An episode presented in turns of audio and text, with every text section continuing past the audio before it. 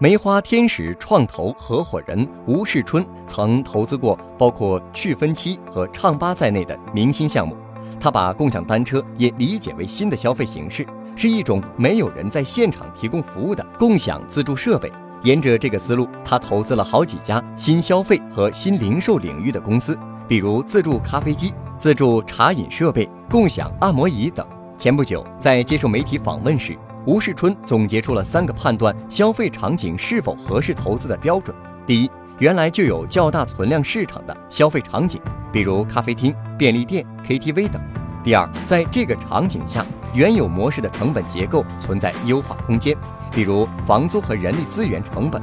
第三，用户可以用碎片时间获取服务，比如机场。高铁站、写字楼这些人流密集地，就适合用户用碎片时间通过自助设备消费。吴世春还和包括徐小平、黄明明等在内五个天使投资人一起讨论，总结出了一个方法论，用来判断某个行业是否会出现新的机会。这个方法论是：当商业模式中的四个维度即趋势、成本、效率、体验达到改变的临界点时，就是新应用爆发的时间点。套用到吴世春投资的自动设备领域，趋势就是智能手机和移动支付的普及。成本上，相比传统的服务方法，自动设备运营成本更低，它免去了店面工人成本。效率上，传统开店的模式与地产商谈判、装修等流程繁琐，扩张速度慢；